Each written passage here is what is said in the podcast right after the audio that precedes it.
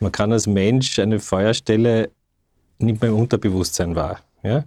Man, man, man spürt das Feuer und wenn, einem, wenn einem kalt ist, dann geht man näher. Und wenn einem warm ist, geht man weiter weg. Und das ist das, was es so angenehm macht. Das ist das, der Körper steuert im Unterbewusstsein das selbst. Servus zum Zuhören mit Harald Nachförg. Dieses Mal ein Kamin für jedes Zuhause. Gerade in der kalten Jahreszeit machen wir es uns zu Hause gern so richtig gemütlich. Früher stand in jedem Haus und jeder Wohnung ein Kamin oder Kachelofen. Heute ist das nicht überall möglich. Oder doch? Unsere Wohnern-Expertin Alice Fernau traf Gregor Gschlenk vom Wiener Familienunternehmen Gschlenk, Feuer und Stein zum Gespräch und wollte von ihm wissen, was es denn für einen Kamin daheim braucht, welche Art wo geeignet ist und worauf man bei der Pflege eines solchen achten muss. Guten Tag beim Servus Podcast. Wir sprechen heute mit Gregor Schlenk von der Firma Feuer und Stein über Kamine und Öfen im Allgemeinen.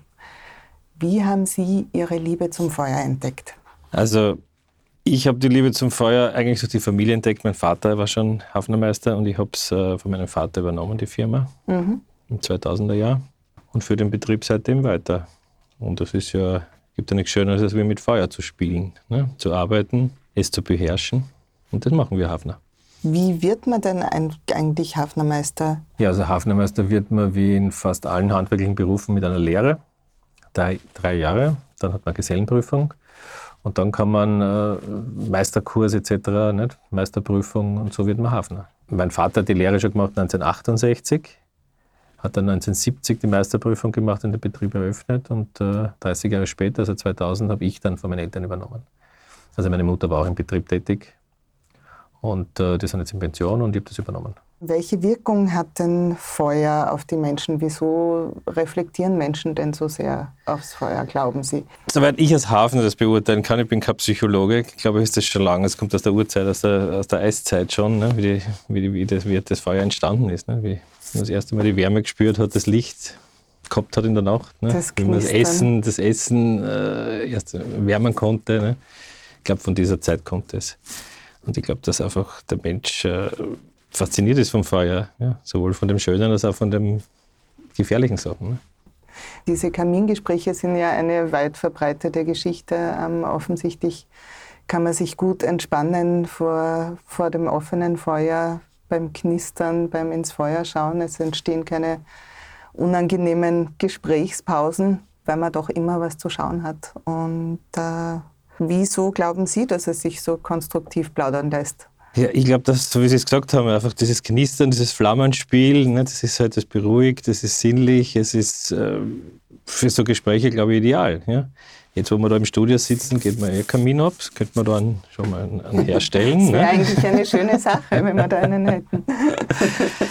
ich glaube, das sind die Hauptpunkte. Ja? Und, und, und vom, vom, vom Wohlfühlen her ist es halt das Thema, äh, diese Ausstrahlung des Feuers, ne, die Wärme, das ist das Thema, warum es so beruhigt. Nicht? Man kann als Mensch eine Feuerstelle nicht mehr im Unterbewusstsein wahr. Ja?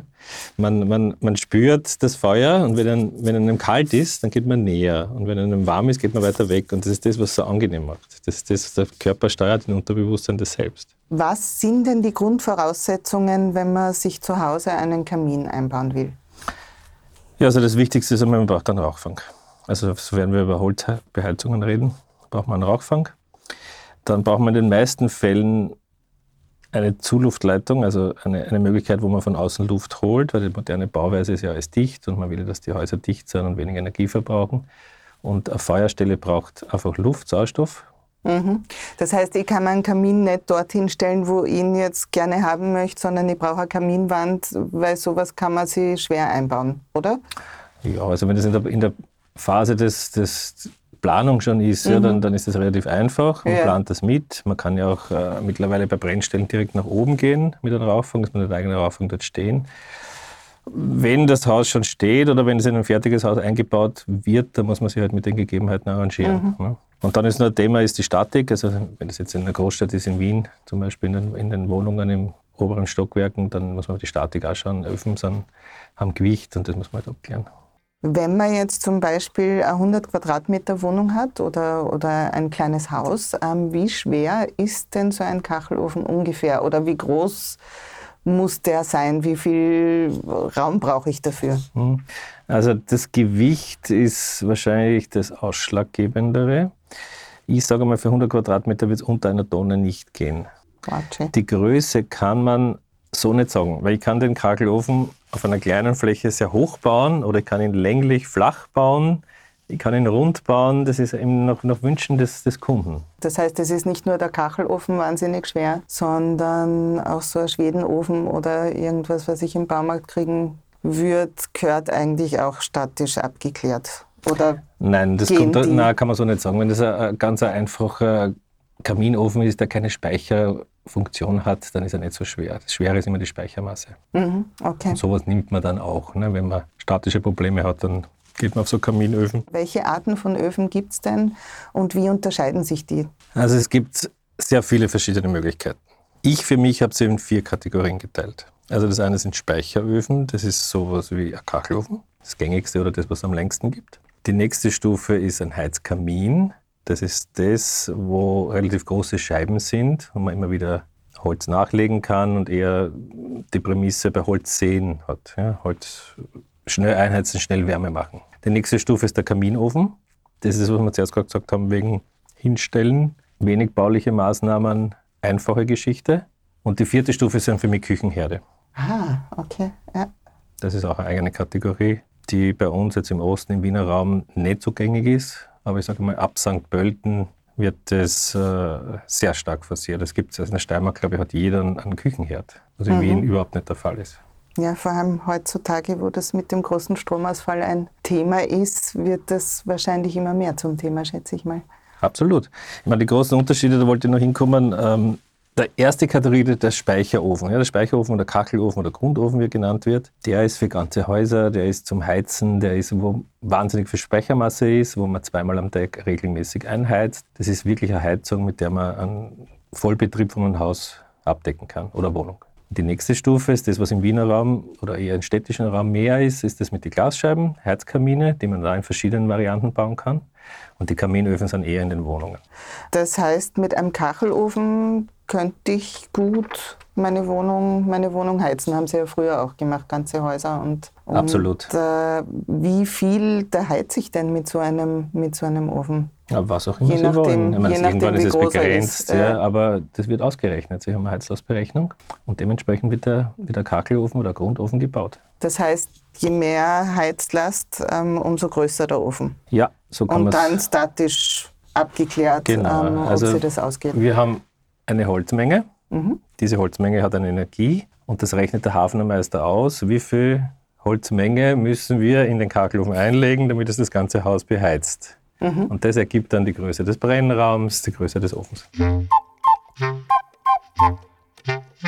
Es ist jetzt kalt, aber grundsätzlich machen wir es uns ja auch nicht nur in der kalten Jahreszeit gemütlich. Ähm, so ein Kamin oder Ofen zu Hause ist ja eine unglaubliche Bereicherung fürs Wohnen.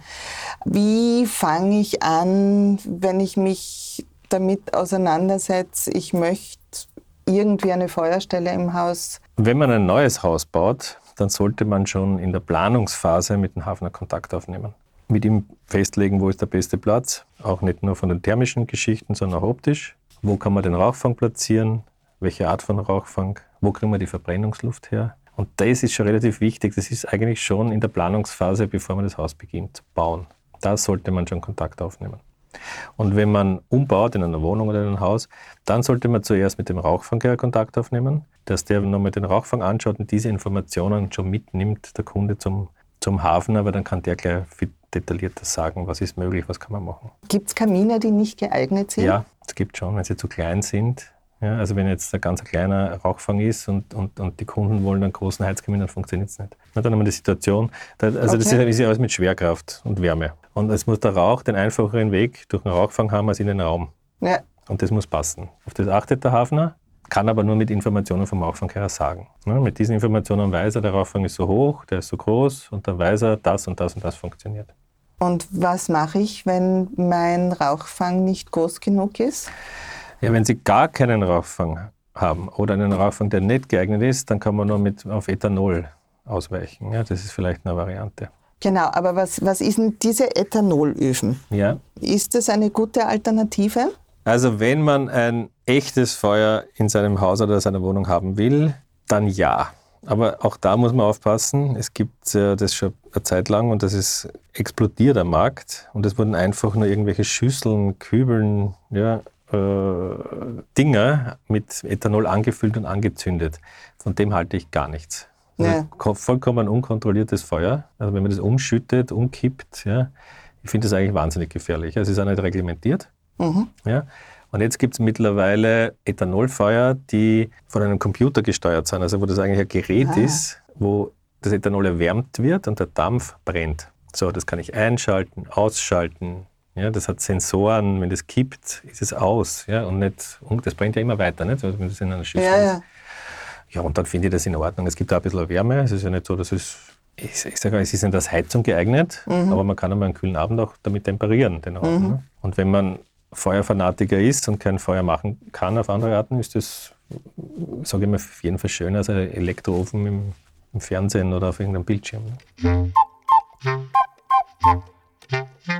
Was sagen Sie denn zu diesen Öfen, die es in Baumärkten gibt zum Beispiel? Wie erkenne ich denn, ob ein Ofen eine gute Qualität hat oder nicht? Kann ich das überhaupt als Laie erkennen?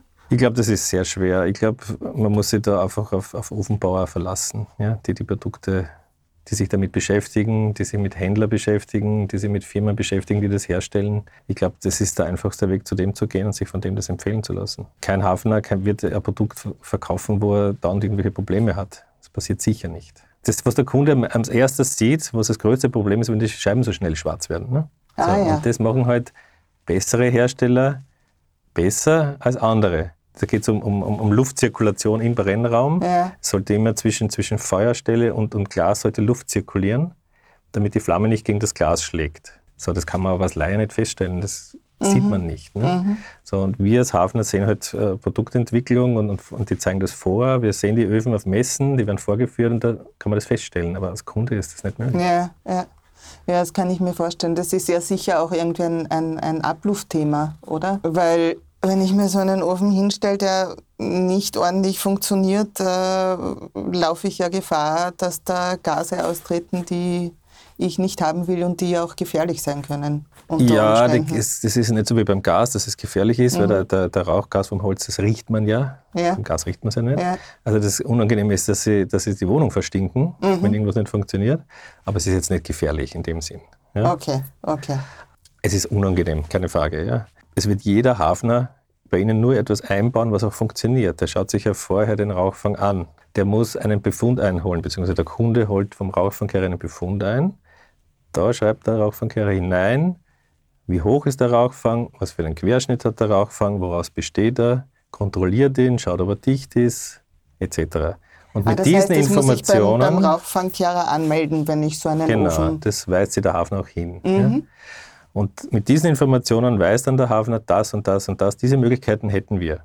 Das können wir machen. Und das wird er dann auch anbieten. Er wird dann sicher nichts anbieten, was nicht funktioniert. Wenn ich zum Beispiel kleine Kinder oder Haustiere habe, wie gehe ich denn damit um? Weil Öfen werden ja heiß, also sowohl das offene Feuer als auch wenn ich einen Eisenofen habe, ähm, das wird ja außen heiß, rundherum heiß.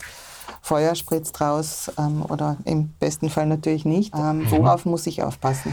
Also ich habe es bei Kindern ausprobiert. Ich war ein kleines Kind, das jetzt ist schon ein bisschen älter und ähm, wir haben ein Kinderfest gemacht und ich habe es ganz gezielt ausprobiert. Und es ist eigentlich so, dass die Kinder. Mutig. Naja, war die einfachste Möglichkeit, immer wieder daneben gestanden. Ne? Ja, ja. Und es ist so, ja, wenn das Feuer brennt, stehen die Kinder davor, fasziniert, schauen hinein und fühlen die Wärme. Mhm. Die greifen nicht hin. Für Kinder ist es gefährlich, Toll. glaube ich, wenn, wenn, wenn äh, die Herdplatte oben heiß ist oder so, wenn die oben raufgreifen. Ja. Das ist, glaube ich, gefährlicher. Wenn der Ofen dann auskühlt, natürlich, ist es wieder was anderes. Aber solange das brennt, ist überhaupt kein Thema. Und, und, und bei Tieren ist es genauso wie bei Menschen, die spüren diese Wärme. Wenn einer kalt ist, gehen sie näher. Die gehen nicht auf einen Ofen, der, der Wärme ausstrahlt. Ja? Ja, ja. Wenn sie es wollen, man kennt doch dieses Bild von der Katze, die am Kachelofen schläft, dann wollen die das. Ja, aber, aber es wird sie kein, also da habe ich noch nie gehört, dass ihr Hund beim Ofen verbrennt. Ja, das stimmt eigentlich. Also ich habe zwei Pudel und ähm, nicht mal die.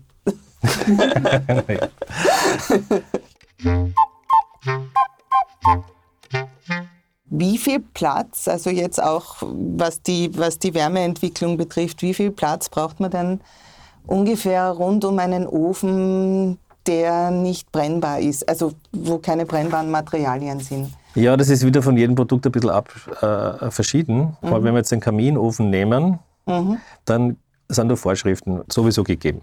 Welche denn? Also zum Beispiel bei der Heiztüre sind es 50 cm, muss nicht brennbares Material sein am Boden. Ja, wenn Sie jetzt die, die Heiztüre aufmachen und es fällt der Holzscheitel heraus, damit es nicht auf einem Holzboden liegt. Das ist die berühmte Glasplatte oder ja, so ein genau. Marmor oder Stein, Steinplatte, Steinplatte, was auch immer. Wenn Sie einen Steinboden haben, brauchen Sie das nicht. Mhm. Ja?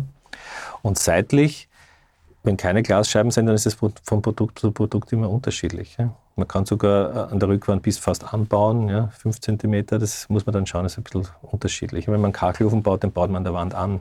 Wenn man einen Küchenherd baut, der kann man in die Küche integrieren. Ja, das gerade mal ein bisschen ein Spalt dazwischen.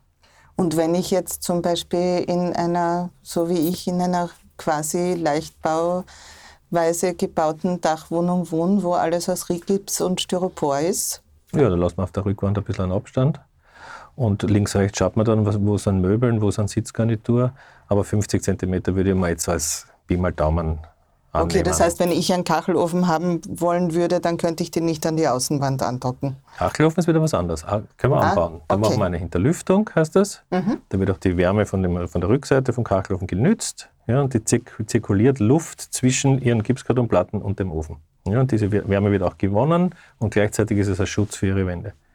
Das ist ganz genau deklariert, da gibt es Vorschriften, ja, ja. Brandschutzvorschriften etc. Das schaut sich alles der Hafner an. Ja, der weist sich darauf hin, der macht ja Pläne. Ne? Der zeichnet Ihnen ja einen Ofen, wie der ausschauen wird und da wird das alles berücksichtigt. Wie hoch sind denn die Kosten bei den unterschiedlichen Öfen? Womit fängt es an? Also was ist eine günstige Variante? Nach oben hin werden ja wahrscheinlich... Also die günstigsten Variante ist das, worüber wir vorher gesprochen ja. haben. Sowas verkaufe ich nicht. Ich glaube, ja. diese Öfen kosten 500, 600 Euro. Ja. Ja. ja. So, und nach oben hin kommt es dann darauf an, was der Ofen alles können muss. Das ist fast, fast unbegrenzt. Ja? Ja, ja. Also wenn das eine Ganzhausheizung ist, die auch mit, mit Warmwasser, Energiegewinnung etc., dann geht es sicher in die Höhe eines Kleinwagens. Ja? Mhm. Auf jeden Fall. Wenn wir jetzt davon ausgehen, dass wir eine, eine mittlere Wohnungsgröße haben, 100 Quadratmeter, mhm. ähm, wie schaut es aus mit einem Ofen, vor dem man sich gemütlich machen kann, wo man ein bisschen ins Feuer schauen kann? Ähm, wie ja. Es gibt ja bei diesen Heizkamin-Varianten die Möglichkeit, eine Glasscheibe, die nur gerade vorne ist oder die ums Eck geht oder mhm. über drei Seiten und über vier Seiten. Das ist, sind die größten Preisunterschiede. Und ich sage einmal, so Ofen fertig gebaut, wo die Leute ungefähr eine Woche, also die Arbeiter ungefähr eine Woche bei Ihnen sind, fängt an bei 8000 Euro. Mhm. So. Und das geht dann weiter, wenn das eine vierseitige Glasscheibe ist, sage ich mal bis 15.000 Euro. Jetzt kommt es noch darauf an, wollen Sie eine Sitzbank haben? Ja? Wird der Ofen mit Stein verkleidet oder nur verputzt? Irgendwelche Nischen, irgendwelche Bücherregale integriert. Ja? Also es gibt ja wahnsinnig viele Möglichkeiten. Ich habe noch nie einen Ofen zweimal gebaut. Schaut immer anders aus. Immer Toll. ist die Situation anders, immer ist der Kundenwunsch anders. Und so ergibt sich dann der Preis. Und deswegen muss man es einfach kalkulieren, planen und mit dem Kunden gemeinsam entwickeln. Wie funktionieren denn überhaupt diese schwenkbaren Öfen? Es gibt ja Öfen, die kann man irgendwie in alle möglichen Richtungen drehen, oder? Und dann gibt es ja auch hängende und ja, was halten Sie denn davon? Kamin, das bieten die Kaminhersteller an. Ja, das ist eine wunderbare Geschichte. Ja, das funktioniert okay. gut. Also das Rauchrohr ist oben angeschlossen und der ganze Ofen dreht sich auf ein Kugellager mit. Ja, wunderbar. Ne? Also wenn man jetzt eine, eine Wohnung hat, wo man von mehreren Seiten das Feuer sehen will, ist das eine sehr gute Geschichte. Aber diese, diese drehbaren Geschichten sind hängende. Nein, das Oder steht am Boden. Die stehen nein, nein, das steht am ah, Boden. Okay. Das steht am Boden, Kugellager, man dreht das. Ich habe sogar sowas im Schauraum. Mhm. Ah, spannend. Weil Sie gerade gesagt haben, Sie haben noch keinen Ofen zweimal gebaut. Welcher ist denn Ihr Lieblingsofen oder welcher war der spannendste Ofen zum Bauen oder das spannendste Projekt, das ähm, Sie betreut haben? Das spannendste Projekt war sicherlich ein Kachelofen in New York. Genau, das war das Spannendste. Da war ein Pianist in Wien, der hat so ein, zweimal im Jahr, ein gewisser Bringberg im Wiener Konzertsaal gespielt. Der wollte ein Stück Wien in seinem New Yorker Haus haben und hat einen, einen Ofen von mir gekauft, einen Kachelofen. und hat sich dann da drüben bauen lassen. Ah, das ist ja eine schöne Geschichte. Ja. Ähm, das ganze Material haben wir rübergeschickt. Also er hat gesagt, er zahlt die Flüge und alles. Ich habe gesagt, na, warum nicht? Dann sind wir rübergeflogen und haben ihn aufgebaut. Schön, wie hat der ausgeschaut? So ein richtiger gotischer Stilofen. 3,60 Meter hoch. So ein wow. wunderschönes, ein alter Ofen war das. Der war in im Dorotheum, habe ich den gehabt. Ah. Ganz ein alter Stilkachelofen. Sehr schön. Farbe? Weiß. Oh, wie schön. Wie schön. Ja, ein wunderschönes Haus an einem See, also nördlich von New York City. Mhm. Super dort reingepasst. War sehr, sehr spannend, weil das war in dem Jahr, wo auch die Türme angegriffen wurden, ah, okay. genau einen Monat davor. Und da war das nicht so mit Handy und hin und her. Ja, also ja. es war Zoll und Fuß und ja, also sehr spannend. Ja. ja. Wie lange haben Sie gebaut an dem? Eine Woche waren wir dort. Ah, okay, das ist gar nicht so lange. Ich habe mir gedacht, das war. Ja, wir sind dann noch ein bisschen geblieben, aber Bauzeit war eine Woche. Ich nehme an, dass es ganz große Unterschiede gibt in den, in den äh, Auflagen, die man beim Kachelofenbau so hat. Was gibt es denn für, worauf muss ich achten, ähm, was Normen betrifft, was äh, mhm. Maße betrifft? So? Also bei allen äh, Produkten, die einfach gekauft werden, sprich Kaminöfen, Heizeinsätze, die bei Heizkamine eingebaut werden, die müssen seit Anfang Jänner äh, nach der neuen Design, wie heißt das? Ich muss kurz nachschauen, was ist neu ist. Die Ökodesign-Norm, das ist eine EU-Norm, müssen die geprüft sein, sonst dürfen sie nicht eingebaut werden und nicht mehr beheizt werden. Das betrifft keine alten Öfen, die schon mhm. stehen, aber alle neuen Öfen müssen diese Prüfung haben, sonst dürfen sie nicht mehr beheizt werden. Und die Rauchfangkehrer kontrollieren das. Ja, das macht eh Sinn. Das ist eine, ja. eine, eine Ja, es betrifft Sache. einfach den Abbrand, nicht? Den, ja, die Abgase, Feinstaub Abgase, ist ja was Gutes. Ne? Ja. Ähm, Abgase, Feinstaub, ähm, wie schaut es denn da aus, wenn ich so einen, so einen offenen Kamin habe zu Hause? Muss ich, also ich nehme an, auch da sind Sie die richtige Ansprechperson oder worauf muss ich achten, wenn ich zu starke Rauchentwicklung habe? Ähm, muss ich regelmäßig lüften? Also Rauchentwicklung sollten Sie gar nicht haben. Ja, okay. Wenn Sie die haben, dann funktioniert der Ofen nicht so, wie es gehört. Das heißt, er zirkt nicht, wie genau. man so schön sagt. Ja, dann ist entweder der Rauchfang zu klein oder die Öffnung von einem offenen Kamin zu klein oder das Holz nicht in Ordnung. Ja. Da gibt es mehrere Themen. Ja. Aber ich muss sagen, grundsätzlich werden offene Kamine fast nicht mehr gebaut. Wirklich? Nein, weil sie eben nicht so einen guten Abbrand haben, weil wir schauen wollen. Nicht? Das Thema Feinstaub, CO2 etc., das erfüllen andere Öfen viel besser. Die mit den Glasscheiben, dass das kontrolliert, geprüft. Ja? Man kann viel einfacher heizen damit, als mit einem offenen Kamin. Mhm. Deswegen ist der offene Kamin wirklich zurückgegangen. Mhm. Und er macht da heiztechnisch nicht viel Sinn. Nicht? Du hast die Strahlungswärme vorne und sonst passiert nicht viel. Die ganze Wärme geht beim Rauchfang raus. Das heißt, ähm, mit so einem offenen Kamin kann ich auch in der Übergangszeit nicht. Ähm, ja, schon, nicht, aber nicht sehr vernünftig. Nicht? Sie, brauchen, nicht vernünftig, Sie ja. brauchen viel Holz für wenig Wärme, sagen wir es mal so. Ja. Das geht mit anderen Geräten besser. Und, und mittlerweile sind die Heizkamine so schön, also diese Produkte, dass man kaum merkt, dass da Glasscheibe davor ist. Ja. Das kann man schon so ausführen, dass man wirklich das Gefühl hat, das ist offen. Ja. Und man hat aber nicht die vielen Nachteile, die ein offener Kamin Okay, also Rauchentwicklung, hat. Rauchentwicklung gibt es kaum, Abgase gibt es irgendwie auch keine mehr, weil das irgendwie kontrolliert ist. also ich kenne das irgendwie noch aus meiner Kindheit. Wir hatten einen offenen Kamin und da war es schon irgendwie ab und an so, dass ich mir gedacht habe, no, jetzt äh, kriege ich nicht mehr so viel Luft. ja, genauso soll es nicht sein.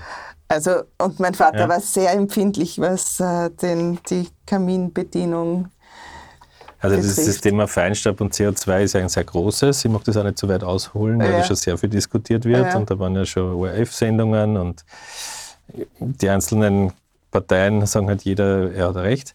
Ich will mir da gar nicht so viel einbringen. Mhm. Ja. Aber was jetzt im Moment ein bisschen ein Thema ist, ist aufgrund dessen, dass die Rohstoffe gerade so steigen oder die Preise schon steigen, ja, Strom und Gas, ja, ist es so, dass sehr viele jetzt wieder ihre alten Öfen aktivieren. Ja. Und das ist nicht so gut. Ja, aber die sind 20, 30 Jahre betrieben worden, sind natürlich noch nach dem alten System gebaut worden. Und das sollte man also nicht machen. Entweder austauschen auf einen modernen Ofen, die alle geprüft sind, ja, die diese super CO2-Werte haben, wenig Feinstaub etc. Oder wenn es ein Kachelofen ist, das Innenleben neu bauen lassen von einem Hafner. Also Okay. das geht ja auch. Ja. Die Hülle kann man wieder verwenden. Mhm. Und das Innenleben soll, der soll ein, ein, ein Hafner berechnen. Das wird dann mit einem Computerprogramm berechnet. Es gibt eigene Brennräume dafür, ja, die, wo die Luft besser zum Feuer kommt. Einfach nur, um diese ganzen Emotionen zu reduzieren. Ja, Und das macht Sinn. Und jetzt machen halt viele, um, um, um Kosten zu sparen, aktivieren die alten Öfen. Gut ist das nicht. Ja. Das muss man sich Ja. zumindest anschauen lassen. Das ist wie wenn ich ein Auto 30 Jahre wo stehen habe und dann Ja, fahre ich ja, los. Ist auch nicht so super. Was darf ich denn überhaupt äh, abbrennen in so einem Ofen? Und Holz. ist das nur Holz? Harte, sonst- möglichst hartes, trockenes Holz. Okay. Ähm, Holzbriketts ist ein Thema. Ja, das sind, diese, das sind diese gepressten, Ja, die so genau. ausschauen wie Rollen, oder? Richtig, richtig. Hartes Holz ist wichtig. Hartes Holz hat viel Energie. Trocken muss es sein, das ist ganz wichtig. Also zwei Jahre Lagerung ist Minimum. Im Keller oder Keller. also an einem trockenen Ort lagern? ja, es kann auch im außen sein, ich würde es nur abdecken gegen Regen. Ne? Okay. Sie können es auch draußen liegen lassen. Das ist okay. Mhm. Frisches Holz hat, oder feuchtes Holz, nehmen wir es einmal so, hat, hat viel weniger Heizleistung, Mhm. raucht viel, ja, verschmutzt die Glasscheiben, den Rauchfang, ja, all diese Sachen. Wie, wie zünde ich das am besten an? Es gibt ja so viele verschiedene Anzünder, welche, also da gibt es ja auch welche mit Wachs drinnen, die sind ja, glaube ich, nicht so super für einen Kamin. Oder ist das wurscht? Na, das finde ich gut. Ich finde Okay. diese, diese Holzspäne, oder wie es Genau, das sind so- so diese Holzwolle kleinen- mit so- Ja, mit die so Holzwolle, das finde ich, finde ich eigentlich gut. Ja. Das, das, ich finde, das sind die besten. Da ist ja noch ganz wenig drinnen ne, von dem Wachs oder ist es Harz, wie auch immer. Die finde ich am besten. Sie sind natürlich, sie sind biologisch in Wahrheit. Mhm. Was ich nicht so gern habe, sind diese chemisch hergestellten. Genau, das, die, die Auch stinken zum ja auch Grillen irrsinnig. nicht. Ja, finde ich Also ganz das komisch, dass ich das in meine irgendwie- Grillkohle gebe. Und dann Ja. das Fleisch, das finde ich irgendwie ist nicht so meins. Ja. Was halten Sie denn vom guten alten Feuerbock? Und dem, also mit so, das tut man ja die Scheiteln drauf und dann fährt man mit einem Span rein. Wie gut funktioniert das? Also Feuerbock finde ich immer sehr praktisch, weil das, man kann die Holzscheiteln so hinlegen, dass viel Luft dazu kommt. Und immer wenn viel Luft, Sauerstoff zum Holz kommt, brennt es besser. Deswegen ist es praktisch. Und dann ist es natürlich nur eine, eine optische Geschichte, dass die Leute das gerne im, im, im Kamin stehen haben. Meistens ist es bei offenen Kamine, deswegen ist es jetzt ein bisschen weniger. Ja, viele Heizkaminhersteller bieten das sogar schon an, so, so Körbe, wo das ähnlich ist, wo das dann so drin liegt. Ja, ja. Ja? Es gibt ja bei Servus am Marktplatz ähm, sehr schöne schmiedeeiserne ähm, Feuerböcke und auch ein wunderschönes schmiedeeisernes Kaminbesteck. Vielleicht wollen die Hörer ja mal bei uns vorbeischauen bei servusmarktplatz.com. Wenn ich so einen Ofen zu Hause habe, ähm, wie viel Aufwand ist das denn, den gut zu warten? Was muss ich machen? Wie viel Arbeit ist eigentlich ein Ofen? Also das kommt jetzt auch wieder darauf an, welche Art von Ofen das ist. Aber grundsätzlich ist es so, dass bei einem Kachelofen zum Beispiel, fangen wir mit dem an, oder mit einem Speicherofen, den Sie täglich zweimal beheizen, den müssen Sie in einer Heizsaison wahrscheinlich zwei bis dreimal den Heizraum, die Asche rausnehmen und ungefähr alle 15 Jahre die Heizgaszüge, die in dem Kachelofen drin sind, vom Hafnermeister reinigen und servicieren lassen. Ansonsten hält so ein Kachelofen normalerweise 25 bis 30 Jahre das Innenleben und der Kachel außen, wenn der Kachel ist, Jahrhunderte. Ja. Ja? Und die Kaminöfen, die, werden ja, die haben überhaupt keine Wartung mehr. Wenn sie die brennen, die müssen sie nur, sobald die, zu viel Asche drin ist, halt, halt die Asche aussaugen. Ja, da gibt es so, so Aschesauger, so Kübeln, Metallkübeln, die empfehle. Ich würde nicht den, den Staubsauger nehmen, den sie immer nehmen. weil Das verklebt so, ne, die Okay. Asche. Und äh, dann hat man das im Kübel und leert es im Biomüll und das ist es. Der Toll. Rauchfangkehrer wird kommen, ne? zweimal im Jahr, mit dem Rauchfang äh, reinigen und mehr ist nicht zu tun. Haben Sie Rauchfangkehrer Freunde? Ja, einige sogar. Das glaube ich. Ja. Naja, grundsätzlich sind ja die Rauchfangkehrer, die, wahnsinnig viel Glück? unsere, äh, ja schon, die Rauchfangkehrer sind ja grundsätzlich unsere Kontrolleure. Ne? Mhm. Also der kommt, der macht einen Endbefund und schaut, dass wir alles in Ordnung machen. Ja, Und trotzdem habe ich Freunde. Ja. zum Glück. Nein, wir arbeiten ja mit den Rauchfangkehrern Ja. zusammen. Nicht? Wir haben ja beide Ja. einen Kunden nicht? und wir müssen schauen, dass das funktioniert und dass das alles in Ordnung ist und nichts passieren kann. Und das ist ja, wir ziehen ja beide an den Strang. Nein, ich habe sehr viele Rauchfangkehrer, mit denen ich gut bekannt bin. Aber Sie laufen nicht auf den Dächern herum. Nein, das mag ich auch nicht. Nein, Ja, nein, nein ich bleib lieber unten. das verstehe ich gut. Wer ist denn bei Ihnen fürs Feuer zuständig? Also fürs Grillen ich, weil das ist ja auch Feuer. Ja? Ja. Also eine Outdoor-Feuerstelle, über das haben wir noch gar nicht gesprochen, ist ja auch was Nettes. Stimmt.